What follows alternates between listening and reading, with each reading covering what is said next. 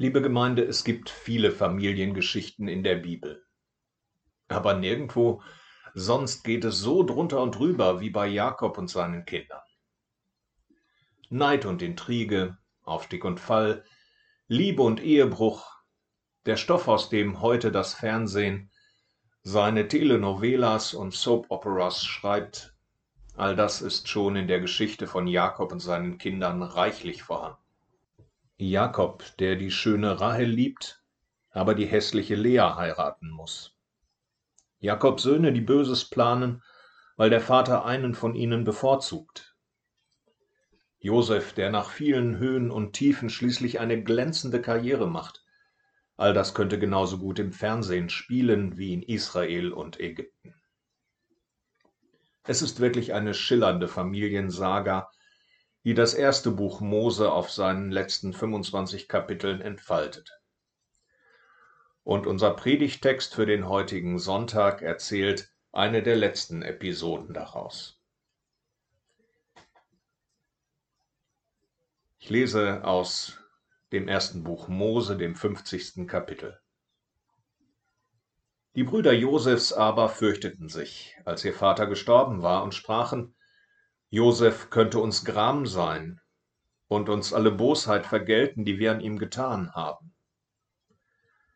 Darum ließen sie ihm sagen, Dein Vater befahl vor seinem Tode und sprach, So sollt ihr zu Josef sagen, Vergib doch deinen Brüdern. Vergib ihnen die Missetat und ihre Sünde, dass sie so übel an dir getan haben. Nun vergib doch diese Missetat uns, den Dienern des Gottes deines Vaters. Aber Josef weinte, als sie solches zu ihm sagten. Und seine Brüder gingen hin und fielen vor ihm nieder und sprachen, siehe, wir sind deine Knechte. Josef aber sprach zu ihnen, Fürchtet euch nicht. Stehe ich denn an Gottes Statt? Ihr gedachtet es böse mit mir zu machen, aber Gott gedachte es gut zu machen um zu tun, was jetzt am Tage ist, nämlich Leben zu erhalten für ein großes Volk. So fürchtet euch nun nicht, ich will euch und eure Kinder versorgen, und er tröstete sie und redete freundlich mit ihnen. Der Hintergrund dieser Szene ist schnell erklärt. Als Jugendlicher steht Josef mit seinen Brüdern auf Kriegsfuß. Sie sind eifersüchtig, weil der Vater ihn ständig vorzieht. Und Josefs Überheblichkeit verschärft die gespannte Lage weiter.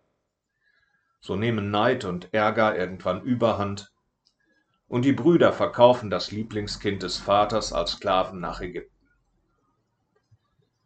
Doch Josef hat viel Glück in diesem Unglück. Nach mancherlei Irrungen und Wirrungen bringt er es zu einer hervorragenden Position. Als zweiter Mann im ägyptischen Staat ist er verantwortlich für Wirtschaft und Landwirtschaft, für Arbeit und Soziales.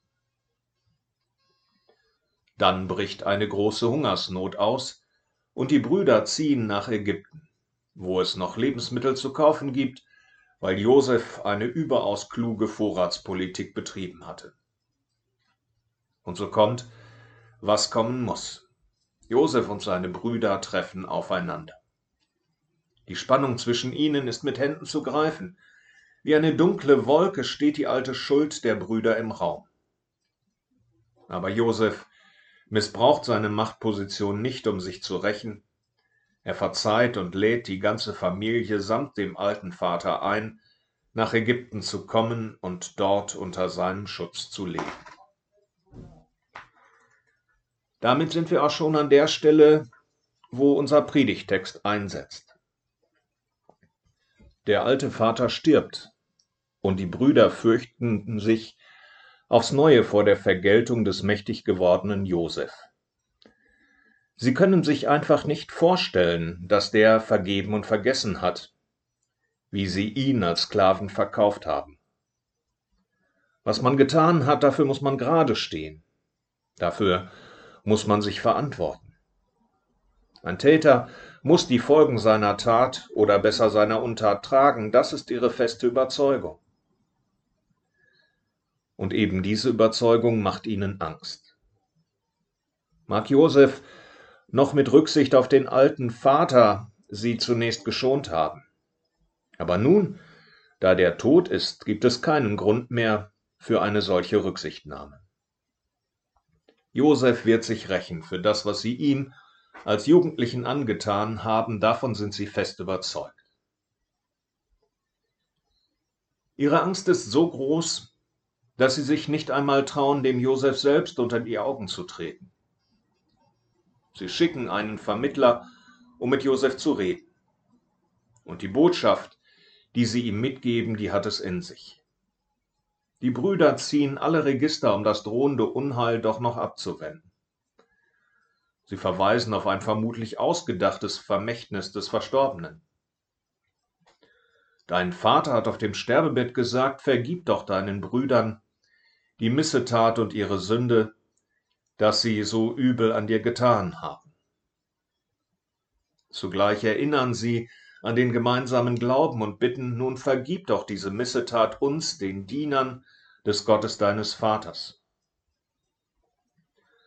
Und falls das immer noch nicht reichen sollte, um die Rachegelüste zu beschwichtigen, bieten sie sich Josef sicherheitshalber auch noch als Sklaven an, die dann unter einem besonderen gesetzlichen Schutz stehen, siehe, wir sind deine Knechte. Und dann? Ist ihre Beschwichtigungsstrategie erfolgreich? Wie verhält sich der Geschädigte, der nun endlich die Möglichkeit der Rache hat? Unsere Geschichte erzählt, Josef weinte, als er all das hörte.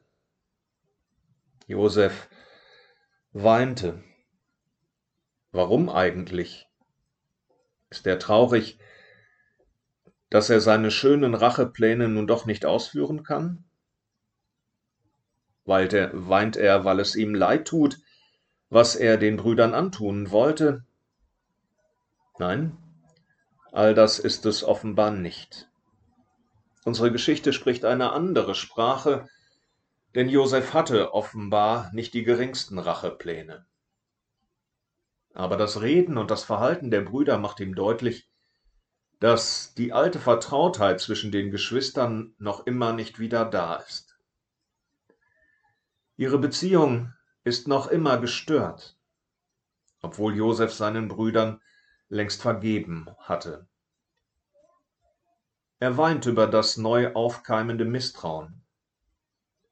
Er weint, weil er es schrecklich findet, was die Brüder da an Bösen von ihm erwarten. Er weint, weil er nach so langer Zeit noch immer nicht Bruder unter Brüdern sein kann. Doch Josef setzt seine Trauer in etwas Positives um. Er überlässt sich nicht der Verzweiflung oder dem Selbstmitleid, sondern versucht alles, die gestörte Beziehung zu heilen. Er sagt, fürchtet euch nicht. Stehe ich denn an Gottes Statt? Ihr habt damals Böses im Sinn gehabt, aber Gott hat etwas Gutes daraus gemacht. Gott hat sozusagen gerade auf die krummen Linien geschrieben, und so kann ich heute tun, was ich tue, nämlich ein großes Volk am Leben erhalten. So fürchtet euch nicht länger, ich will euch und eure Kinder versorgen. Und er tröstete die Brüder und redete freundlich mit ihnen. Sehen Sie, liebe Gemeinde, was uns in dieser Geschichte begegnet, ist am Ende mehr als eine schillernde Episode eines Familienstücks. Es ist ebenso und noch mehr ein Lehrstück in Sachen Schuld und Vergebung. Das Reden und Denken und Verhalten der Brüder ist typisch weit über den konkreten Fall hinaus. Schuld macht Angst. Das ist so etwas wie ein ehernes Gesetz unseres Menschseins. Wer etwas falsch gemacht hat, der fürchtet sich vor der Reaktion des Leidtragenden.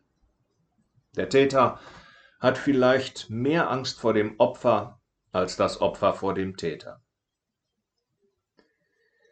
Jeder, der es irgendwann einmal mit der Betreuung von straffällig gewordenen Menschen zu tun hatte, der kann das bestätigen.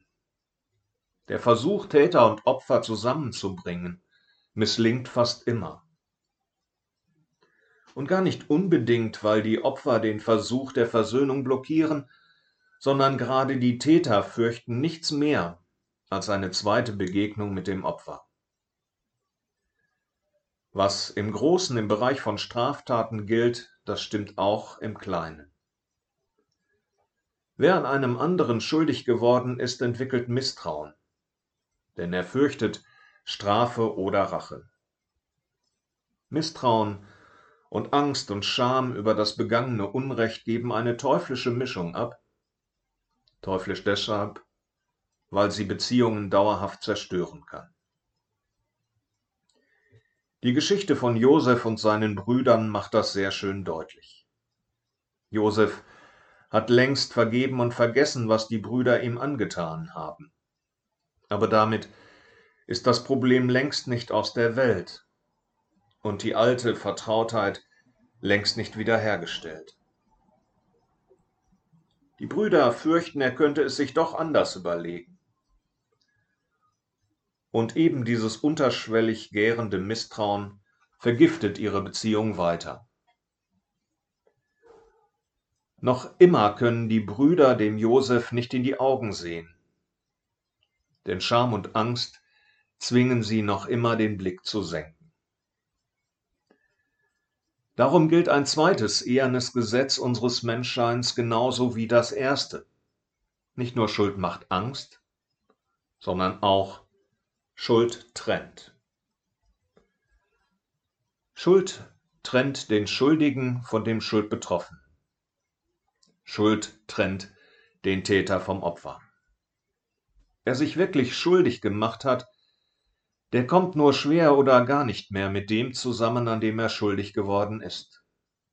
Schuld macht Beziehungen kaputt, nicht nur dann, wenn der Betroffene nicht vergeben und vergessen kann, sondern auch, weil auf Seiten des Schuldigen Scham und Angst eine echte Versöhnung blockieren. Misstrauen auf beiden Seiten. Da kommt es leicht zu einem Teufelskreis aus Schuld, Scham und Angst, der immer weiter Schuld und Scham und Angst aus sich selbst hervorbringt und Menschen immer mehr voneinander trennt. Nun malt die Josefsgeschichte diesen Teufelskreis aber nicht nur auf, sie zeigt auch, wie wir ihn durchbrechen können. Als Schuldige können wir nicht viel zur Versöhnung beitragen. Die ernste Bitte um Vergebung ist das Einzige, was möglich ist. Der Rest muss vom Betroffenen kommen, und da gibt Josef ein gutes Vorbild ab. Fürchtet euch nicht, stehe ich denn an Gottes Statt? Ihr habt Böses im Sinn gehabt, aber Gott hat Gutes etwas daraus gemacht.